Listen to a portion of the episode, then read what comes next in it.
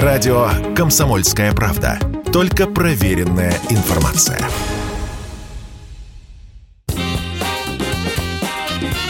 Был бы повод – Здравствуйте, я Михаил Антонов, и эта программа «Был бы повод» 21 июня на календаре, и рассказ о событиях, которые происходили в этот день, но в разные годы, ждет вас сегодняшней передачи. 1948 год фирма грамзаписи Columbia Records выпускает на рынок долгоиграющие пластинки.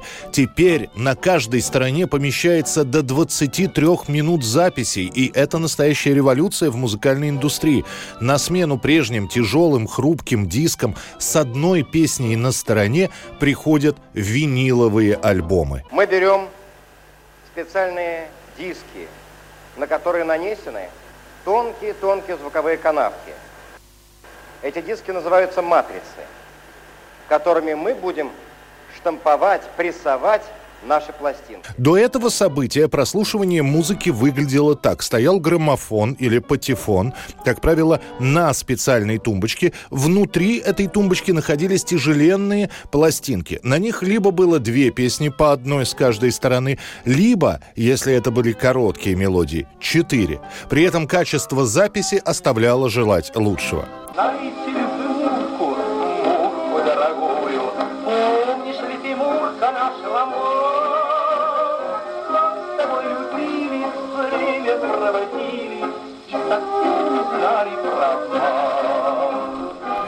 Уплотнение и улучшение записи позволяют сделать сразу две вещи. Во-первых, ценители классической музыки получают на пластинке не одну усеченную арию из оперы, а по сути целое произведение. Во-вторых, любимый исполнитель или исполнительница теперь поет в четыре раза больше. И если раньше за каждой вышедшей новой песней приходилось идти в магазин, то теперь все это собрано в одном месте, на одной пластинке, что не очень удобно с точки точки зрения бизнеса, но очень удобно с точки зрения покупателей. Не желая отставать, конкурирующая с Columbia фирма RCA выпускает свою пластинку 175 мм в диаметре и со скоростью вращения 45 оборотов. Чуть позже некоторые журналисты назовут это время 48, 49 и 50 годы эрой меломании. В Советском Союзе первые долгоиграющие пластинки станут продавать лишь с 1950 1952 года. 21 июня 1970 года проходит матч, который считается лучшим в истории бразильского футбола. В финале чемпионата мира в Мексике сборная Бразилии обыгрывает итальянцев со счетом 4-1. Главной звездой этой встречи в частности и чемпионата в целом становится 29-летний Пеле. Еще до финала Пеле признают лучшим игроком чемпионата мира. И в финале нападающий Сантоса оказывается особенно хорош. Именно Пеле откроет счет в этой игре на 18-й минуте. Бразильцы выбросили аут, Ревелина одним касанием отправляет мяч в штрафную соперника, Пеле забивает ударом головой в прыжке. Ревелина набрасывает мяч, и Пеле забивает первый гол. Пеле забивает первый гол. Метр семьдесят рост короля футбола. И вот этот мяч, вот этот прыжок Пеле потом обойдет, э, обойдет ну, я уж не знаю, телевизионное агентство, исторические кадры, планы, все будет с этим связано. Гол будет объявлен одним из самых красивых э, в биографии Пеле. После этого гола бразильцы чуть расслабятся, и Италия сравняет счет. Бразилия дожмет Италию после перерыва. За 20 минут, начиная с 66 и заканчивая 86 тройка Жерсон, Жерзиньо, Альберта забивают три мяча. После чего уже всем становится понятно, что именно сборная Бразилии трехкратный чемпион мира.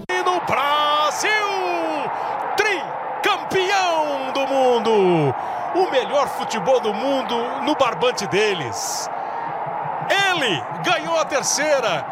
А Пеле после признается, что команда 70-го года – это лучшее, что было в мировом футболе за всю его историю. В Советском Союзе победу бразильцев на чемпионате мира зафиксирует в своей песне Владимир Высоцкий.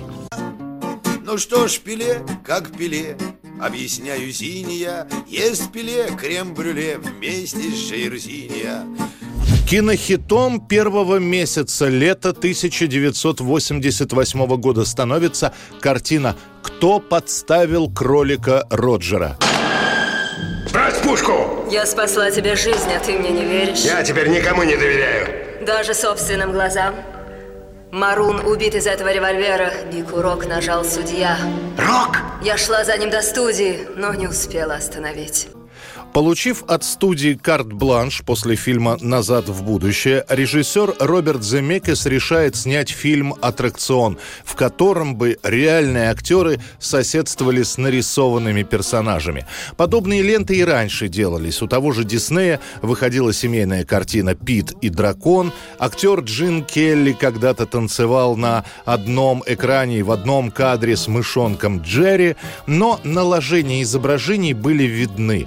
А в конце 80-х появились уже такие технологии, которые позволяли практически стирать границу между реальным и мультипликационным мирами. И несмотря на то, что на экране вовсю резвились мультяшные персонажи, история в фильме «Кто подставил кролика Роджера» была вполне серьезной. Спивающийся детектив прибывает в мультипликационную страну, чтобы сначала собрать компромат на жену кролика Роджера, а после уже начать расследовать убийство главы мультипликационной мультяшной студии. Либо я соблазню Акме, либо Роджеру в кино не работать. Это бы его убило. Ради мужа я готова на все, мистер Валиант. «Кто подставил кролика Роджера» действительно становится хитом. По сути, именно эта лента показала, что даже нарисованные персонажи могут быть интересны не только детям, но и взрослым. Фильм соберет более 300 миллионов долларов в прокате и получит три «Оскара», в том числе за лучшие визуальные эффекты. 1962 год. 21 июня в семье обрусевшего корейца, инженера Роберта Цоя и преподавательницы физкультуры Валентины Цой появляется ребенок, которого они назовут Виктором. Обычный ленинградский мальчишка, шаловливый, иногда хулиганистый, не отличник, несмотря на хорошую память. И даже несмотря на то, что учился он в той же школе, где работала его мама. В 14 лет Виктор пробует собрать первую самодеятельную группу. Примерно в то же время Виктор Цой напишет свои первые подростковые тексты. После школы будет долго искать себя, чем заниматься, куда пойти работать. Поступит в художественный техникум, а если говорить точнее, в Ленинградское художественное училище имени Серова. Правда, продержится Цой в этом училище совсем недолго. Сидеть и выполнять задания в то время было не для него, поэтому из училища его отчислят за неуспеваемость, и он поступит в ПТУ на специальность резчика по дереву.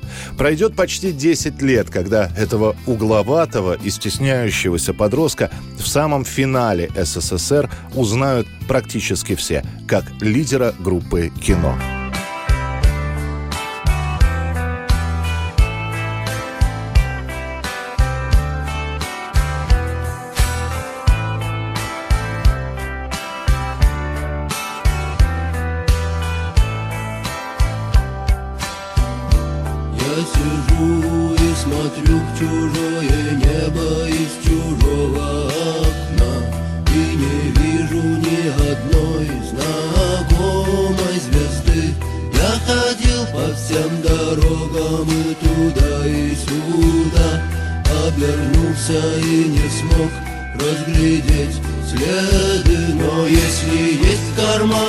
Пачка сигарет Значит, все не так уж плохо. На сегодняшний день И билет на самолет с серебристым крылом. Что взлетая оставляет земле лишь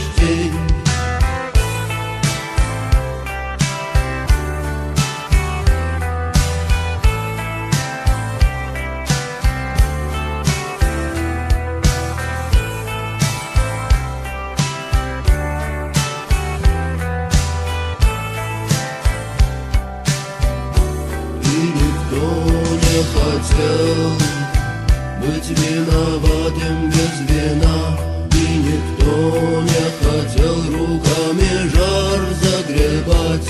А без музыки на миру смерть не красна А без музыки не хочется пропадать. Но если есть в кармане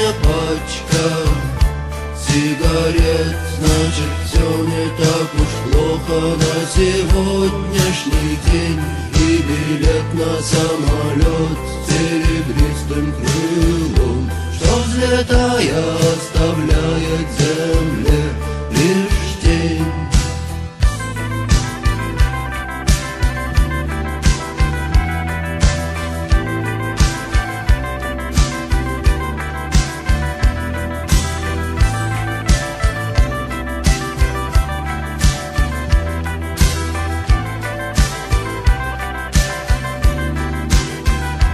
если есть в кармане пачка сигарет Значит все не так уж плохо. На сегодняшний день И билет на самолет серебристым крылом Что взлетая оставляет земля лишь Это была программа «Был бы повод» и рассказ о событиях, которые происходили в этот день, 21 июня, но в разные годы. Очередной выпуск завтра. В студии был Михаил Антонов. До встречи.